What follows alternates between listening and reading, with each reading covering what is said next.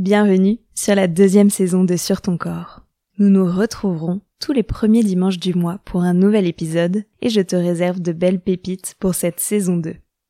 Pour ne rien rater, tu peux t'abonner au podcast ou encore me suivre sur Instagram at sur ton corps. Et surtout, je t'invite à rejoindre ma newsletter où je te partage chaque mois les recommandations super cool de notre invité. Et pour te remercier de ton soutien, tu recevras en cadeau une relaxation guidée scanning du corps, créée et enregistrée par mes soins. Promis, la détente est garantie. Si tu apprécies ce podcast, pense à laisser 5 étoiles sur ta plateforme d'écoute préférée ou encore un avis sur Apple Podcast. C'est un petit geste qui aide énormément ce projet et permet de soutenir mon travail. Allez, je te laisse avec le premier épisode de cette saison 2.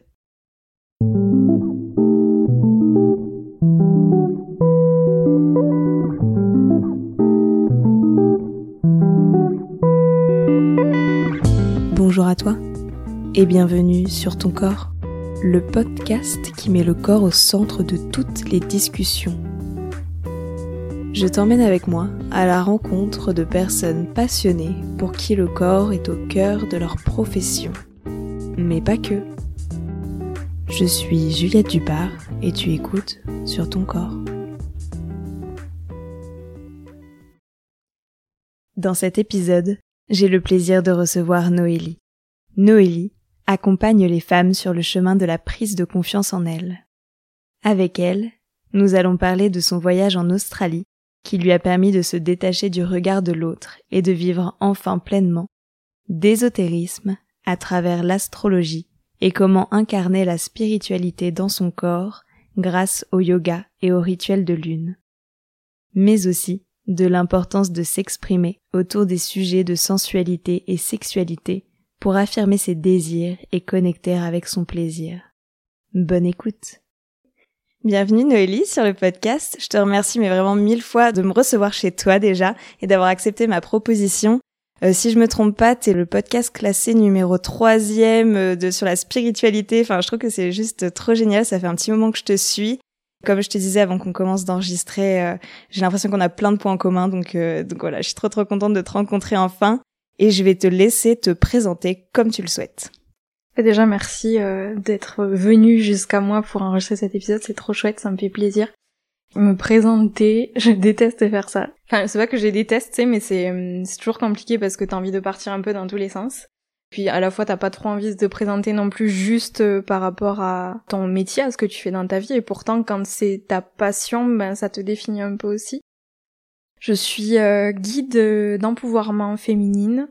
Ce qui me passionne en fait, euh, c'est d'accompagner les femmes sur le chemin de la reprise de confiance en elles en fait et les aider à arriver à mieux se connaître, à mieux s'assumer, mieux s'affirmer, arriver à poser leurs limites. Et en fait, toutes ces thématiques que j'essaie d'aborder avec elles, c'est des thématiques qui moi me touchent personnellement parce que pendant des années, euh, j'ai été renfermée un petit peu dans ma bulle. Je suis professeur de yoga aussi, tu vois, et jamais je me serais imaginée en train de d'enseigner devant d'autres personnes, tant ça me ça me tétanisait en fait, ça me stressait énormément. Je suis une grande passionnée de voyage aussi. J'ai pas mal bougé pendant un an et c'est à partir de ce voyage que j'ai effectué un tournant dans ma vie et que j'ai lâché tout ce que je faisais pour me diriger dans ce que je fais aujourd'hui. C'était où ton voyage? En Australie et en Indonésie. T'as fait un épisode euh, où tu racontes tout ton périple en Australie. Et je tenais à te dire d'ailleurs par rapport à cet épisode, donc déjà j'invite ceux qui nous écoutent à aller l'écouter, mais ce qui m'a vachement frappé dans ton récit, c'est que tu parles autant de ce que ça t'a apporté positivement, mais aussi tu racontes les épreuves mmh. et euh, le côté parfois, je mets des guillemets, mais négatif de l'expérience. Et, euh, et j'ai aussi vécu un an en Australie. J'ai pas mal voyagé de mon côté aussi. Et en fait, euh, je pense qu'on a tendance à beaucoup euh, sacraliser le voyage et avoir l'impression que c'est un truc, enfin, c'est un truc absolument génial. Mais on vit aussi des hauts et des bas, même pendant le voyage. Et je trouve ça important de juste le dire et de le montrer, de pas avoir peur de le montrer parce que voilà, si tu montres qu'une façade où tu fais des belles photos, où tu dis que ta vie elle est magnifique, bah c'est en partie vrai, mais tu peux aussi avoir des moments où bah t'as des déceptions et et c'est pas toujours tout rose quoi. Ouais, complètement.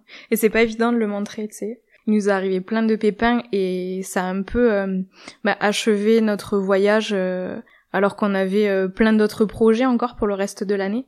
Tu sais, moi, j'étais un peu partie là-bas en mode, euh, on va vivre la van life, c'est trop stylé, on va faire rêver tout le monde et tout. Ça m'a très vite calmé. Euh, au bout de quelques mois, quand notre van il est tombé en panne et que on a dû l'abandonner au milieu du désert. Et, là, je me suis dit, mais en fait, ma cocotte, enfin, ça sert à quoi, tu vois, de se raccrocher juste à l'image que tu renvoies? En fait, j'avais une vision exacte du voyage que je voulais faire, de ce que je voulais partager et tout. Et ça m'a très vite calmé quand on s'est retrouvé euh, en auberge de jeunesse à, dormir euh, dans des lits superposés. On n'a pas dormi en temps avec mon chéri pendant deux mois. Et t'es là à vivre en communauté avec d'autres personnes alors que t'avais ton petit cocon dans ton van. Ça m'a très vite remis les pieds sur terre et j'ai dû très vite euh, me remettre à ma place en fait. Et c'est de cette expérience que j'ai énormément appris, même si sur le moment c'était très très dur. Donc je pense aussi, tu vois, dans ces expériences négatives que t'as dans le voyage, c'est de là que t'en tires le plus de choses et c'est à partir de là que vont opérer les plus grands changements, peut-être dans ta façon de te comporter, ta façon de voir la vie, de réagir, de faire preuve de résilience aussi. Complètement, ouais, je mm. suis complètement d'accord avec ça. Puis ça t'apprend aussi à être débrouillard. Ok, il y a cette épreuve qui arrive. Bon, qu'est-ce que je fais en fait? Après, je pense aussi on est euh, privilégié dans la vie de savoir que déjà c'est un privilège de voyager, qu'on peut toujours rentrer chez soi derrière, Bien souvent, il y a bien pire. Bien souvent, il y a bien pire, c'est sûr. Et bah, je vais commencer avec ma première question phare et je vais te demander quelle relation tu entretiens avec ton propre corps. Aujourd'hui, disons que j'entretiens une relation là où euh, bah, je prends conscience, j'ai pris conscience que c'était euh, quelque chose d'hyper précieux. Mon enveloppe corporel, tu vois, c'est ce qui me permet d'être là, physiquement, avec toi, c'est ce qui me permet de marcher, ce qui me permet de nager, ce qui me permet de, de vivre et de m'incarner au quotidien. Pendant très longtemps, mon corps a été un peu euh, mon ennemi.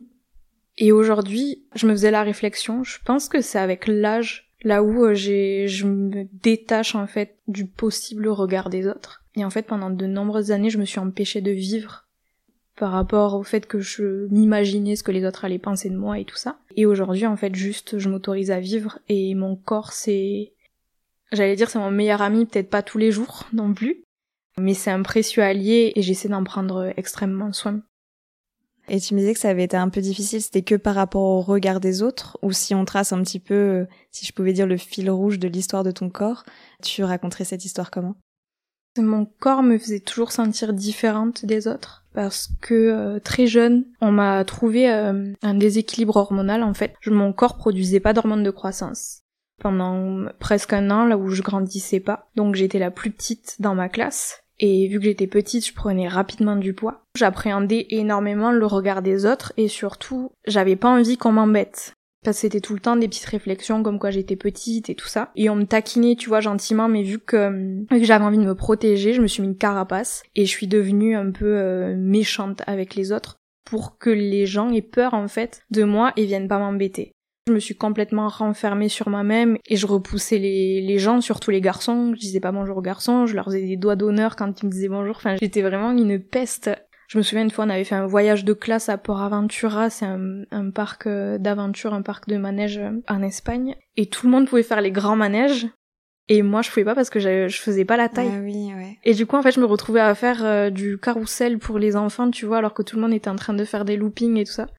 Donc il y a eu pas mal de fois là où je me suis sentie un peu en décalage. Et tu vois, c'était toujours des petites remarques comme euh, quand tu vas aller au restaurant, j'ai une petite sœur et on apporte les plats à table et ça va être euh, la pizza c'est pour la jeune fille en pensant que moi j'étais la petite et ma sœur la grande.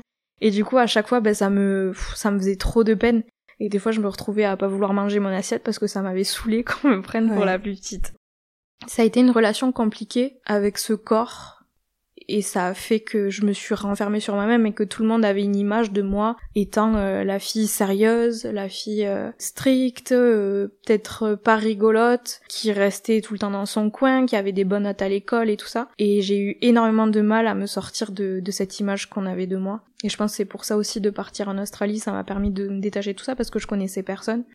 C'est vraiment aussi en Australie que j'ai pris conscience que c'était moi qui jugeais les autres en pensant qu'ils étaient en train de me juger et c'est là-bas que je me suis rendu compte qu'en fait euh, personne ne me regardait. Ou alors aussi tu vois c'est normal de regarder les gens. Enfin moi je veux dire euh, qu'il y a un mec ou une fille qui passe dans la rue, euh, je vais regarder ses fesses, je vais regarder, euh, je sais pas, son visage. Enfin, c'est humain de regarder les gens. Et c'est pas parce que tu regardes la personne que t'es en train de te dire, euh, ouais, putain, elle a un gros cul ou ce genre de choses, tu vois. Complètement. Et, en faisant ça, en pensant ça, c'est toi qui juges la personne avant même qu'elle, elle te juge. J'ai vraiment pris conscience de ça en Australie parce qu'on a rencontré des nanas formidables qui aujourd'hui font partie de mes amis les plus proches ça a été une prise de conscience qui m'a fait beaucoup de bien et qui m'a permis ben, de, de m'enlever un poids aussi de sur les épaules. Et il y a quelque chose quand j'ai lâché prise complètement par rapport à l'image de mon corps et que je pouvais renvoyer, j'ai eu l'impression, tu sais, que mon corps il a dégonflé physiquement.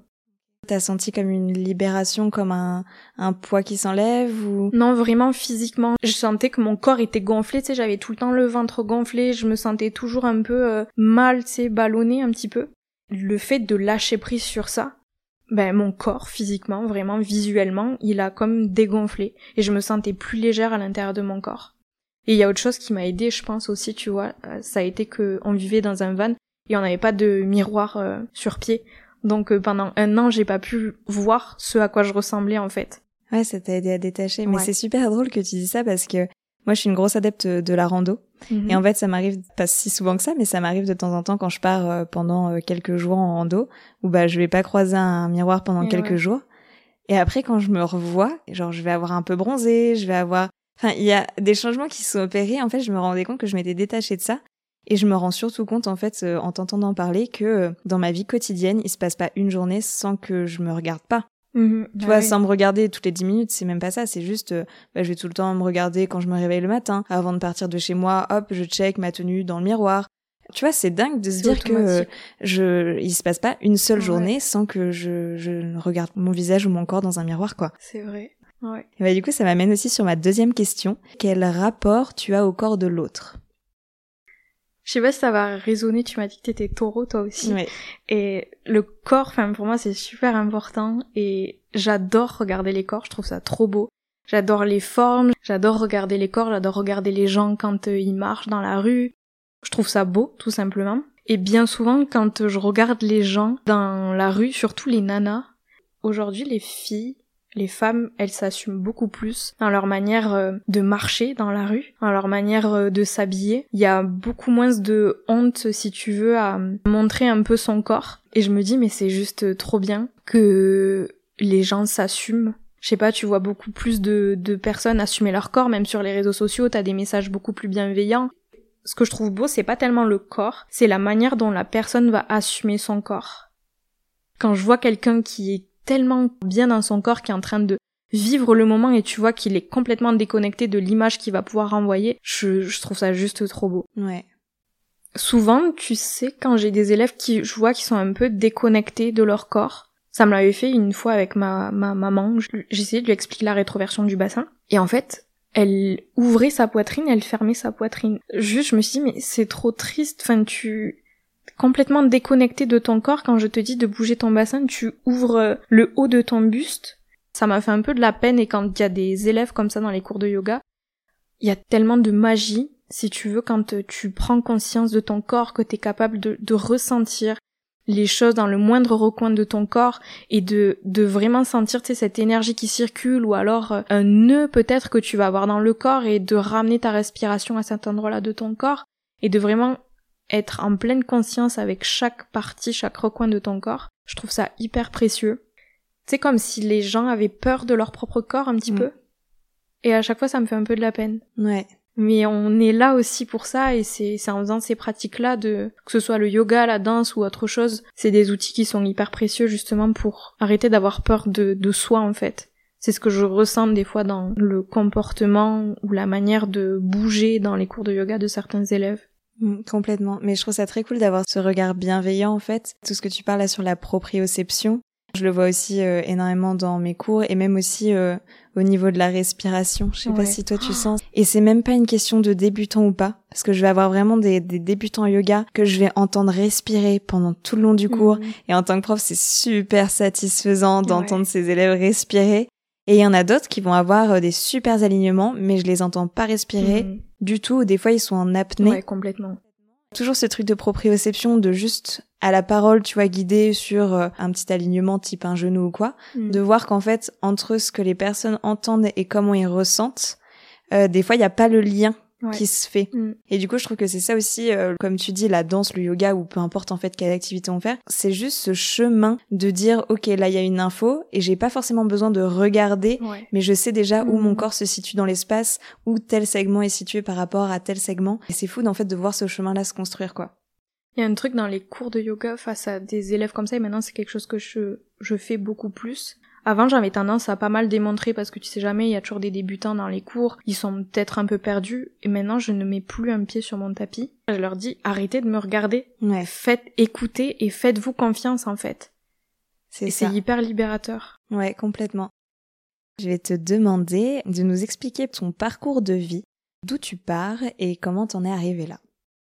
J'ai fait toute ma scolarité en tant que sportif de haut niveau. Je faisais du snowboard et à partir du lycée, je suis partie à Font-Romeu. C'est une structure euh, d'entraînement pour les sportifs de haut niveau. Euh, Il y a plein de pôles euh, espoir, pôles France de plusieurs disciplines. C'est, enfin, à chaque fois, tu, quand tu regardes les JO, la plupart des athlètes, ils sont de Font-Romeu et tout ça. Donc, c'est une grosse structure pour qu'on prenne conscience un peu de ça. Et en fait, j'avais des grosses ambitions, si tu veux, dans le milieu du snowboard. Euh, mon rêve, c'était d'aller faire les JO. euh, Ouais, c'est de sacrées ambitions Oui. quand même. Ouais. Sacrées ambitions. Disons que j'étais sur le- j'étais sur les planches à un an et demi, donc euh, je me définissais en fait euh, avec le snow, euh, jusqu'à ce que euh, je me casse le genou trois fois en l'espace de 5-6 ans. Sur ces 5-6 ans, j'ai subi trois opérations, toujours sur le même genou. Et les deux premières fois, je reprenais le snow. Et à la troisième, mon chirurgien était, si tu veux pas avoir de prothèse quand t'auras 35 ans, il va falloir que tu te calmes. Grosse claque. Et surtout quand t'es dans un, établissement comme ça, si tu veux, les, c'est partagé entre études, donc les, les horaires de cours. Et t'as aussi des plages horaires euh, tous les jours, là où, euh, par exemple, tous les après-midi ou certains matins, tu vas être en entraînement. Et vu que c'est un complexe pour les sportifs, tout le monde est à l'entraînement sur ces plages horaires, il n'y a pas de cours. Quand t'es blessé, tu te retrouves tout seul dans le lycée, avec rien ni personne. Mes camarades, ils étaient à l'entraînement et moi j'étais toute seule et du coup je ruminais et je me disais, en fait, je ne peux plus faire de compète, je me définis par ça. Je me suis rendu compte que les deux fois là où je m'étais blessée, je m'étais faite opérer, à chaque fois je voulais revenir, tu sais, un peu tête baissée, allez on y va, on continue et tout ça. Et à la troisième, je me suis rendu compte, mais en fait, peut-être que on essaie de m'amener ailleurs. Et à cette époque-là, justement, ma relation à mon corps, c'était, je le voyais vraiment comme un outil de performance. Et j'en avais un petit peu euh, rien à faire. On s'entraînait énormément. Je faisais du yoga à l'époque, mais euh, vraiment dans un but euh, purement physique. La philosophie du yoga, j'y connaissais rien du tout. Et à partir de là, je pense que j'étais un peu jeune, tu vois, je me posais des questions, je me rendais compte de ça, et à la fois je me disais, ben ouais, mais j'ai envie de faire quoi? Et c'était en, terminale, du coup, j'ai dû faire le choix de poursuivre mes études supérieures, et je suis partie dans le droit. Un peu comme ça, parce que ben, je savais pas ce que je voulais faire, j'avais fait le snow toute ma vie. Et puis j'ai une famille aussi, tu vois, qui... euh, je sais pas comment dire... euh, Famille modeste. Ouais. Ma maman, elle était euh, nounou, mon père électricien, donc euh, quand moi j'ai dû choisir, si tu veux, mes études supérieures, ça a été euh, il faut que tu fasses des longues études, que tu aies un bon salaire et tu seras heureuse. Du coup, je suis partie dans le droit. Je suis hyper curieuse et tout ça, donc je me suis amusée à- dans le droit, à étudier et tout ça, même si c'était très très dur. Et au bout de trois années de droit, justement, à cause peut-être un peu de mon corps, je me suis dit je me, je me vois pas du tout faire une carrière dans le juridique, je me vois pas du tout débouler dans un tribunal euh, minuscule et devoir m'affirmer. J'ai pas envie de passer ma vie à forcer, à avoir des choses à prouver aux autres pour me faire respecter. On a pris la décision avec mon chéri de faire une année de césure et de partir un an en Australie. C'est là où j'ai pu vraiment vivre un petit peu tout ce que j'avais découvert ces dernières années, c'est-à-dire euh, tout ce qui est rituel de lune, le yoga. Puis vu qu'on vivait en van, on était tout le temps euh, ouvert sur la nature. Ça a été un choc et ça m'a permis de vraiment m'intéresser à ce qui me passionnait depuis que j'avais arrêté le snow, donc le yoga et les rituels de lune plus particulièrement. Je me suis vraiment penchée sur tout ce qui était ésotérisme, astrologie, tarot. J'ai commencé à m'éveiller à ce que c'était la spiritualité et à m'intéresser aussi, tu vois, à la culture aborigène, à leurs euh, croyances. euh. J'ai vraiment été très sensible à la vibration qu'il y avait sur cette terre et j'ai ressenti énormément de choses auxquelles j'étais pas forcément ouverte avant, qui m'ont donné envie de plonger encore plus profondément et du coup à la fin de ce voyage en Australie, on a décidé de passer deux mois en Indonésie et c'est là que je me suis formée au yoga. Et à la fin de ces deux mois en Indonésie, on est rentré en France et j'ai commencé à enseigner le yoga euh, de suite. Je sais pas si toi ça t'a fait pareil, mais quand tu te formes, t'es là, waouh, j'ai envie de le Ouais, partager moi, à tout le c'est monde. dans la semaine après ma formation, Voilà. euh, je donnais déjà trois cours, quoi. ouais, complètement. Trop bien. Quand tu dis que tu commencé à t'intéresser au cycle de la lune, au tarot, à l'astrologie, quand tu en Australie, est-ce que c'est juste de toi-même ou est-ce que T'as fait des rencontres où on t'en a parlé, ça t'a intrigué, tes observations, tes ressentis, des choses que t'avais entendues avant, ça t'est venu comment? Par rapport au yoga, j'avais été sensibilisée au lycée parce qu'on faisait des séances plus dans un but de s'étirer. Par la suite, je suis partie en vacances euh, sur la côte basque et j'ai découvert une professeure juste euh, merveilleuse. Si vous êtes de passage à Biarritz, elle s'appelle Namaste Yoga Biarritz. Euh, Laura qui est juste phénoménale, c'est une brésilienne qui s'est formée en Inde, elle se forme partout, je sais pas combien d'heures de formation est-ce qu'elle a. Je me suis retrouvée dans un cours avec elle, en fait dans son cours elle parle exclusivement de philosophie yoga. Et je me suis retrouvée sur mon tapis, en tadasana, les yeux fermés, en train de chialer, parce que ce qu'elle disait, je me disais mais waouh, et vu que je suis hyper curieuse, je me suis rendu compte qu'il y avait tellement plus que juste la pratique physique et du coup j'ai commencé à acheter des bouquins de yoga, à me renseigner et tout ça. Et ça du coup ça a duré trois ans avant que je me forme. Donc ça a été vraiment à partir de ce moment-là là où j'ai pris conscience de tout ce que c'était le yoga, bah, juste la pratique physique. Ouais.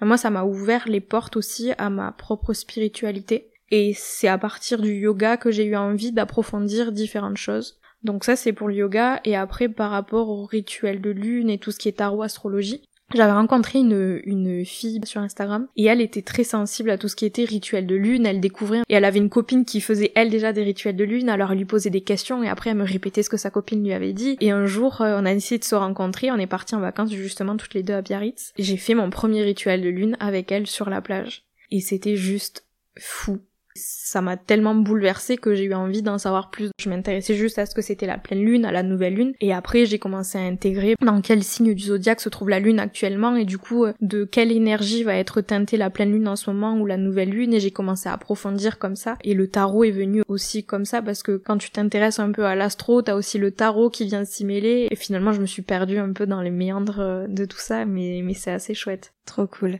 Pour parler un peu de mon expérience aussi, je me suis toujours intéressée à l'astrologie quand j'étais au lycée. J'avais une super copine euh, qui se reconnaîtra euh, si elle écoute cet épisode, avec qui on discutait vachement d'astrologie, tu vois. Et on était vraiment resté au signe solaire et à l'ascendant. Ouais. Puis ensuite, pendant quelques années, euh, complètement oublié. c'est pas que ça m'intéressait plus, mais je me renseignais pas. Et en fait, c'est quand j'étais en Australie, j'ai travaillé dans une ferme, une super ferme, un truc familial. Je vivais dans une famille d'accueil. Je bossais avec la grand-mère à la ferme. C'était des arbres de macadamia et en fait, je faisais énormément de boutures. Et c'était au niveau du printemps, vu que c'était une petite production. Et c'est moi qui gérais quasiment euh, toutes les boutures. Et euh, elle avait un grand calendrier lunaire. Et on faisait en fait euh, tout le jardinage avec la lune. C'est génial. Et en fait, en fonction de où était la lune, elle me disait ah t'as vu les fleurs de macadamia là pour les arbres de macadamia c'est des petites fleurs blanches qui ont un parfum euh, très très fort euh, ça sent super bon. Et tu pouvais voir en fait euh, bah un peu éclore tu vois ou les racines qu'elles poussaient plus à tel moment. Enfin c'était vraiment dingue de voir dans le concret comme ça le cycle de la lune tu vois. Et en fait un jour je raconte trop ma vie je fais jamais ça je te partage un jour, donc j'ai commencé le yoga euh, quand j'étais en Australie. J'étais dans une salle de sport, il y avait une prof de yoga qui était absolument incroyable. Je rentrais de vacances, il m'est arrivé euh, vraiment des trucs nuls, quoi. Il y avait quelqu'un qui m'avait abîmé ma voiture. J'avais passé une journée horrible avec euh, vraiment les larmes au bord des yeux toute la journée. Enfin, une journée horrible. Je vais au yoga, je fais toute la séance. Et puis à la fin, on fait les trois hommes. Elle nous fait un petit exercice et genre je me mets à pleurer. Vraiment un truc super mmh. intense comme ça. Et puis je rentre chez ma famille d'accueil et je vois la pleine lune, mais genre énorme, tu vois. Et en fait, toujours cette super pote euh, du, du lycée qui m'envoie un message en me disant oh, j'ai découvert une chaîne YouTube sur l'astrologie, tu vas voir, en fait, il y a toutes les planètes dans le thème astral, nan, nan, nan. Je regarde une vidéo justement de cette pleine lune et je me suis rendu compte que c'était une pleine lune dans l'axe euh, taureau-scorpion et je mmh. suis taureau et j'ai ma lune en scorpion. Tout s'explique. Et tu vois, c'était vraiment euh, incroyable. Tu vois, c'était vraiment, je l'ai d'abord euh, expérimenté. Euh, même si je suis super au calme avec le fait que l'astrologie ce soit une croyance, bah c'est assez ouf en fait de voir que dans le concret, dans mon corps et dans ce que j'ai pu vivre, ça s'est présenté comme ça à moi. quoi. C'était vraiment génial. C'est toujours un peu comme ça. J'ai une copine là qui m'a envoyé un message hier et qui me disait putain ça va pas du tout en ce moment. J'ai mille idées, mille pensées et ça l'a frustré énormément. Et je lui dis enfin bienvenue dans la saison du Gémeaux et c'est c'est tout le temps comme ça tu vois. Même c'est très inconscient. Mon chéri, à chaque pleine lune, à chaque nouvelle lune, il est exécrable. Moi je dis rien. Parce que lui, il croit pas du tout à tout ça. Mais alors que je note chaque mois le jour là où il est vraiment insupportable. Et là, je le jure, à chaque fois, ça tombera sur la pleine lune, la nouvelle lune. Ouais, ouais, ouais. Et même, tu vois, quand t'es pas du tout ouvert à ça ou quoi que ce soit, c'est assez rigolo parce que tu peux quand même faire des rapprochements. Complètement. Ouais, mais moi je trouve ça, je trouve ça juste trop incroyable. Et ça m'amène aussi à une question que je voulais te poser. Je sais pas si ça va te parler. Je voulais savoir si toi tu arrivais ou comment plutôt tu arrivais à canaliser justement les énergies de l'astrologie, euh, les archétypes des différents signes dans tes rituels, dans ton corps, dans ton quotidien, dans peut-être tes cours de yoga si tu euh, t'inspires de ça dans euh, ton enseignement?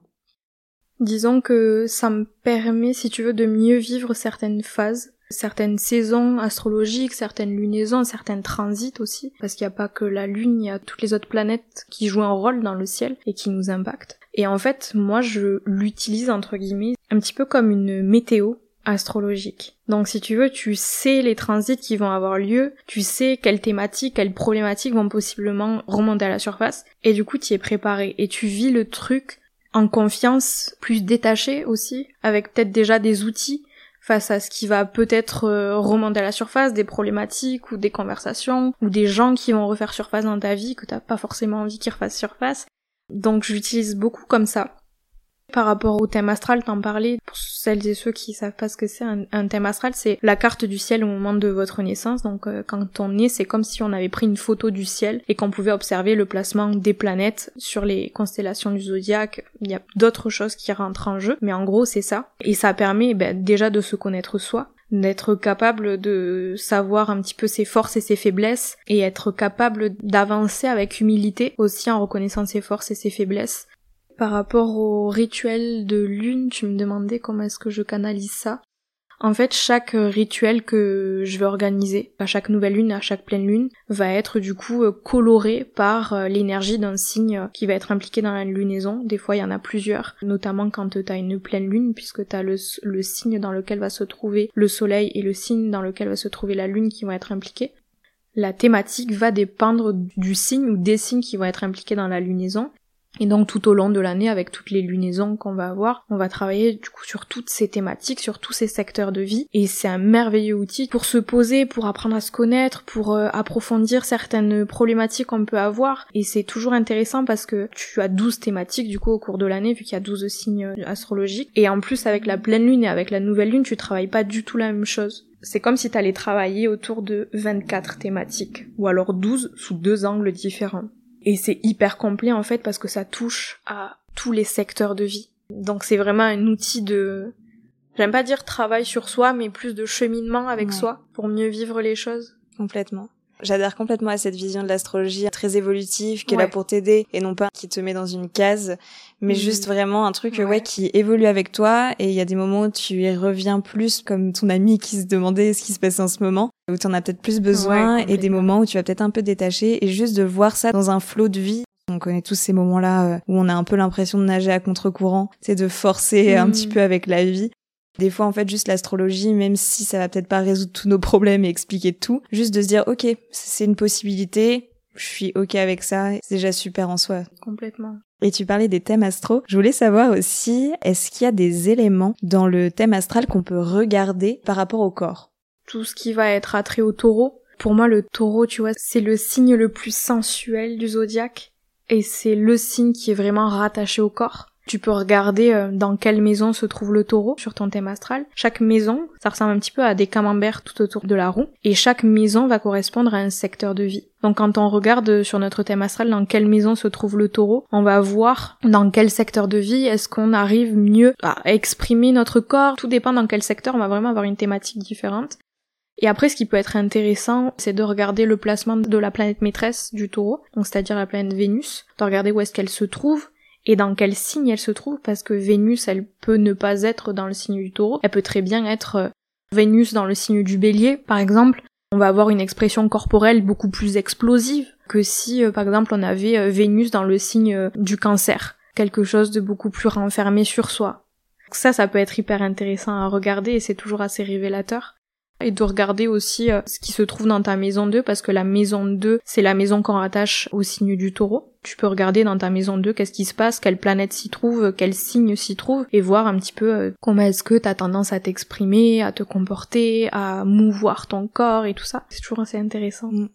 Ouais, et je suis euh, du coup toujours ce même astrologue sur YouTube qui avait fait un jour une vidéo où il expliquait à la fin que chaque signe était relié à une partie du corps Ouais. Et ça, j'avais trouvé ça juste super cool. Je savais pas trop vrai. quoi en faire à ce moment-là. Tu vois, quand il a dit ça, j'étais en mode, ok, ça me sert à quoi de savoir que le bélier c'est plutôt la tête et le poisson les pieds? Enfin, tu vois, je, Ouais. je comprenais pas trop le lien. Et en fait, euh, après, avec euh, la pratique du yoga et tout ça, je me disais, ah, mais en fait, c'est, c'est intéressant.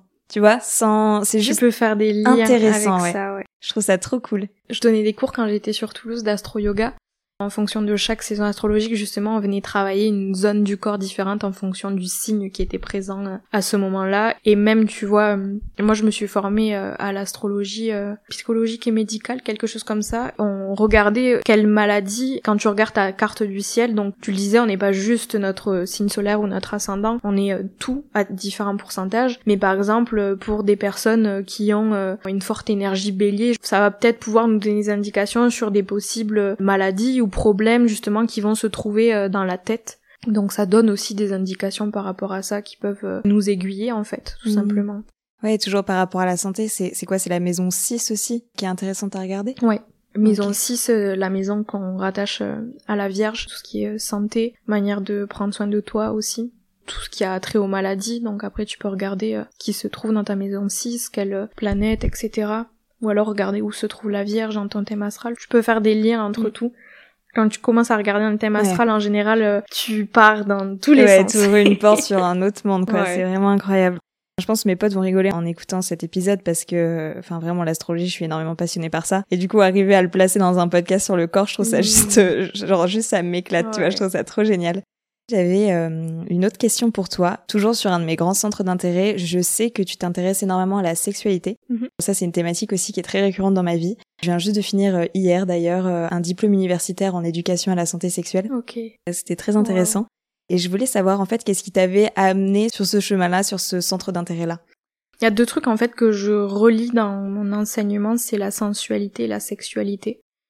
J'assume mon corps et surtout j'assume mes désirs parce que derrière ces désirs, on va pouvoir avoir du plaisir et la notion de plaisir dans la vie pour moi c'est super important. Et au travers de la sexualité, je trouve qu'il y a quelque chose de merveilleux et qui nous donne en fait euh, l'opportunité de ressentir du plaisir dans notre vie. Et ça me tient à cœur, tu vois, de, de partager autour de ces thématiques parce que je me rends compte qu'il y a énormément de tabous. Et plus de tabous il y a, plus de frustration il y a, et potentiellement moins de plaisir il y a. En en parlant, en sensibilisant les gens à ça, si tu veux, que ce soit par rapport à la masturbation, que je trouve euh, être une pratique hyper importante dans le fait de se connaître soi, dans le fait de connaître son corps, justement pas avoir peur de l'explorer ce corps-là, quand t'oses rien dire, quand il y a personne qui parle de cette thématique-là, ça peut être et dangereux d'un point de vue euh, que ce soit autour de la santé sexuelle, parce que tu peux par exemple expérimenter des trucs euh, dans ta sphère intime dont t'oses pas en parler, t'oses pas aller consulter parce que t'as pas envie euh, d'exposer cette zone-là de ton corps ou, ou autre. Il va y avoir autre chose aussi qui m'attriste beaucoup en fait, c'est que les personnes vont peut-être euh, avoir du mal justement à assumer certains désirs et du coup à se renfermer sur eux parce qu'ils vont avoir l'impression d'être bizarres alors que non. Et pour moi de parler de sexualité, d'aider les femmes à reconnecter à leur sensualité, à bouger leur corps de manière sexy, de manière séductrice pour reprendre confiance en elles en fait, c'est vraiment ça qui me tient à cœur. Pour toi-même et peut-être aussi pour les femmes que t'accompagnes, euh, c'est quoi tes outils en fait pour se réapproprier euh, cette sexualité, cette sensualité, Mhm. euh, comme ce désir dont tu parles? Pour moi ça va, va être énormément la danse. Pas enseigner, pas guider, Ce serait du mouvement intuitif Ouais, plus du mouvement intuitif, peut-être de la danse extatique, mais euh, plus euh, avec des musiques, euh, avec certains rythmes, tu vois. Et quand j'enseigne euh, ça, dans, que ce soit dans mes rituels, ou dans des retraites ou quoi que ce soit, ça va être vraiment l'idée de faire partir le mouvement à partir du bassin. Et en fait, le mouvement part du bassin et va comme résonner dans tout le corps. Mais le mouvement part vraiment du bassin. Ce bassin, la zone de l'utérus, alors qu'on ait un utérus euh, physique ou, ou pas, cette zone-là du corps, là où vraiment pour moi cette essence divinement euh, féminine, j'aime pas trop le dire féminine parce que ça catégorise les choses encore Mm. une fois euh, masculin, féminin, mais là on parle vraiment de l'énergie pour le coup féminine euh, qui est présente en chacun, chacune d'entre nous c'est vraiment là que ça va partir pour moi. L'énergie euh, sensuelle justement quand on vient bouger ses fesses, bouger son bassin. Donc ça va être vraiment une pratique de danse autour de cette zone-là du corps et vraiment prendre le temps, tu vois, de caresser le corps, de toucher, de laisser les mains remonter jusqu'au visage et de vraiment ressentir le mouvement dans chaque recoin de ton corps et prendre le temps de ralentir parce que il y a ça aussi dans la notion de sensualité. C'est ralentir c'est être plus en conscience avec ce qu'on va faire. Et ça vaut aussi dans la sensualité. Je trouve que le plaisir est décuplé quand tu fais attention justement au toucher, aux sensations, au souffle, aux odeurs qu'il y a autour de toi. Ça ramène plus de conscience.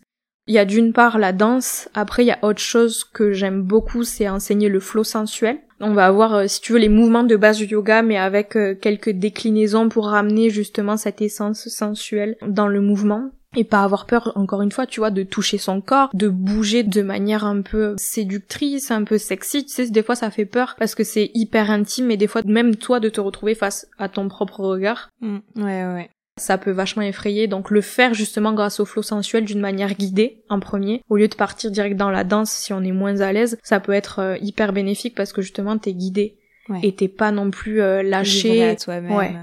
Donc il y a ça qui aide beaucoup. J'aurais envie de dire, ben déjà, la masturbation, j'en parlais tout à l'heure, c'est hyper important quand on est à l'aise de le faire. Et si on n'est pas à l'aise de le faire, ça peut être justement euh, l'opportunité de se questionner pourquoi.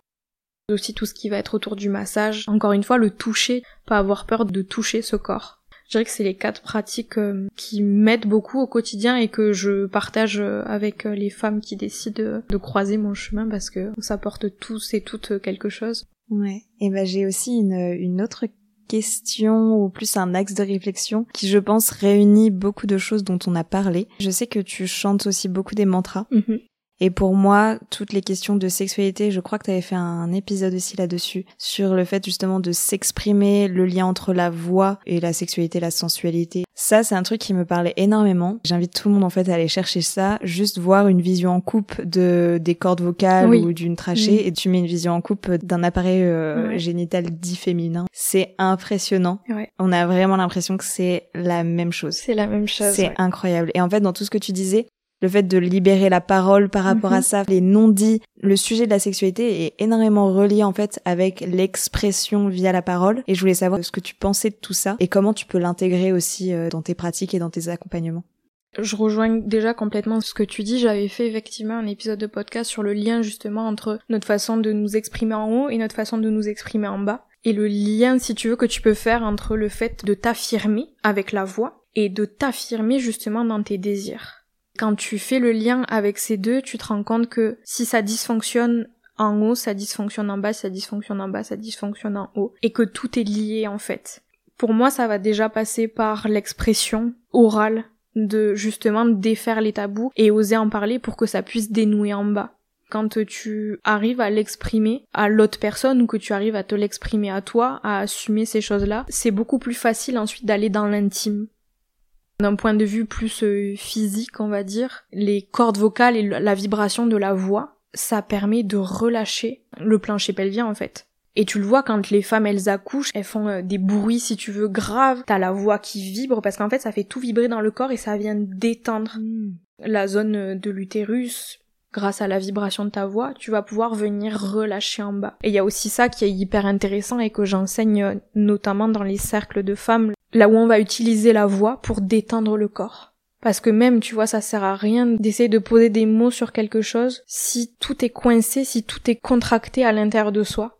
Donc on va venir détendre d'abord tout ça avec la voix. Que ce soit des chants de mantra, donc t'en parlais, donc moi je chante beaucoup en sanskrit avec une certaine intention aussi derrière, mais ça peut aussi être euh, du chant intuitif. Et ça c'est quelque chose que j'ai proposé dans la dernière retraite euh, que j'ai organisée toutes les femmes étaient allongées par terre. Et on est vraiment parti dans le but justement de détendre cette zone du corps, le bas-ventre, l'utérus et de vraiment s'y reconnecter. Parce que c'est aussi une zone de notre corps, c'est là où vient prendre le plaisir aussi sexuel. Et si c'est contracté, si on s'en sent complètement déconnecté, Souvent, quand on parle de l'utérus, tu vois, on va direct penser aux menstruations, grossesse. On pense pas forcément, si tu veux, à lieu de pouvoir dans le corps. Et du coup, le fait de s'y reconnecter, je trouve que ça te fait prendre conscience qu'il y a quelque chose de sacré en toi, quelque chose d'hyper puissant, là où peuvent rejaillir des émotions qui vont te transpercer et te faire ressentir des choses hyper puissantes. Pendant la retraite, je leur ai proposé cet exercice. On commençait la bouche fermée et juste faire euh, et de sentir la vibration dans le corps. Et ensuite, on ouvrait la bouche. Je leur disais de dire des voyelles, commencer à chanter le A, E, et de plus en plus fort. Et avec toutes les femmes ensemble, ça faisait une mélodie. Quand t'en as une, tu sais, qui se permet de d'ouvrir la voix et de laisser la voix vibrer, t'as toutes les autres qui commençaient à chanter encore plus fort. Et tu les voyais, mais vraiment connectés à ce corps et connectés à ce bas-ventre, à cette zone moi, j'accompagne les femmes dans tout ce que je fais, donc je vais parler de ça, mais de vraiment aider ces femmes-là à se reconnecter à cette partie de leur corps qui fait partie aussi de leur identité. Et c'est hyper bénéfique aussi, tu vois, pour euh, une personne qui aurait subi une hystérectomie ou qui aurait pas d'utérus, de revenir se reconnecter de cette façon-là à cette zone-là de son corps et de prendre conscience que c'est toujours là, l'énergie est toujours là, la vibration est là. Effectivement, le chant, c'est une pratique hyper puissante euh, pour se reconnecter à cette zone-là du corps qui pour moi est la source du plaisir, de l'incarnation de soi, de son ombre, de sa lumière, de sa puissance. Pour moi, c'est à partir de là aussi, tu vois, que t'arrives à poser tes limites, t'affirmer dans ta vie. Et c'est pour ça que c'est une zone du corps qui me tient énormément à cœur dans ma façon d'enseigner. Ouais, en tout cas, ça me parle énormément euh, tout ce que tu dis, parce que je suis une grande passionnée d'anatomie. Moi, j'adore, euh, mhm. j'adore le corps. De toute façon, je pense que c'est assez clair maintenant. Mais euh, je suis vraiment très passionnée d'anatomie. Si tu veux, même pendant mes études, j'ai fait une fac de sport, j'ai fait STAPS. Donc l'anatomie, on en a vu, on en a vu.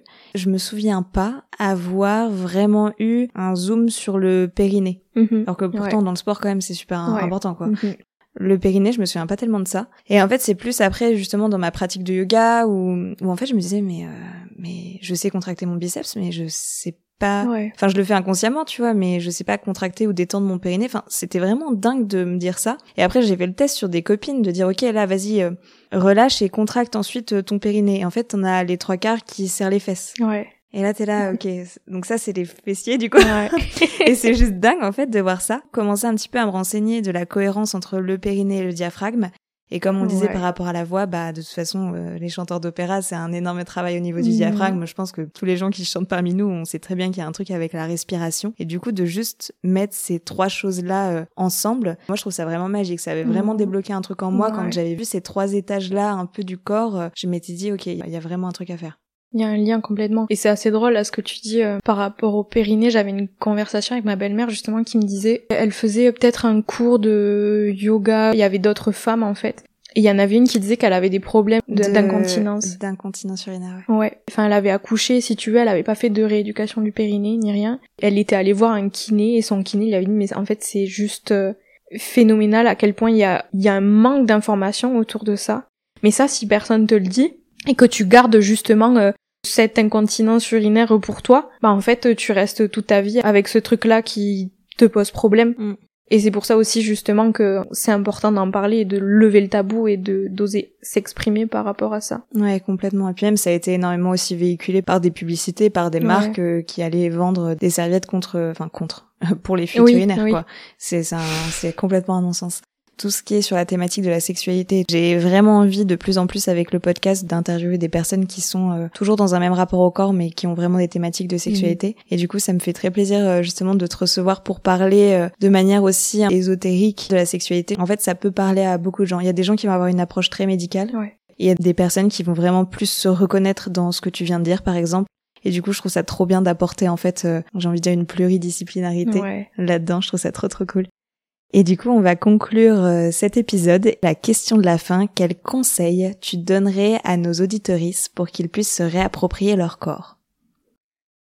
Quelque chose d'assez simple peut-être et qui moi personnellement m'a énormément aidé justement dans l'affirmation de ce corps, de vous faire une playlist avec des musiques que vous adorez, qui vous donnent vraiment envie de bouger et de vous prendre un temps tous les jours, tous les matins. Moi, je le fais tous les matins et ça m'aide énormément à me sentir euh, belle gosse dans ma journée et de et de simplement en fait mettre la musique et de laisser le corps bouger sans aucun jugement en fait. Il y a quelque chose que je dis quand j'enseigne la danse, c'est de sortir de sa tête et d'entrer dans son corps et de laisser les émotions, en fait d'exprimer les émotions par le mouvement Au lieu de réfléchir, on est toujours dans le mental, tu sais, en train de réfléchir. Oui, à quoi est-ce que je ressemble? Est-ce que je suis en train de faire des mouvements stylés? Est-ce que je suis en rythme ou pas?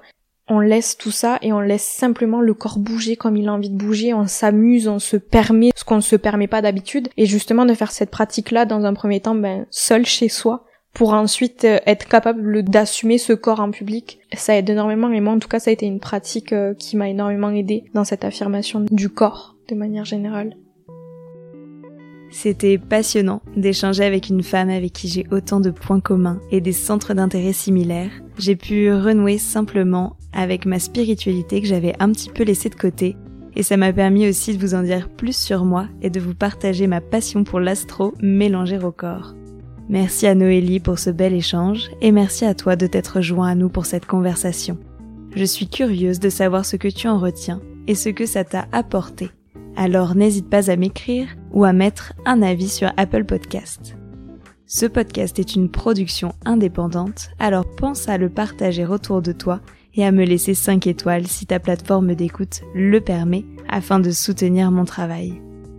Si tu souhaites recevoir gratuitement ta relaxation guidée, inscris-toi à la newsletter, le lien est en description. À bientôt!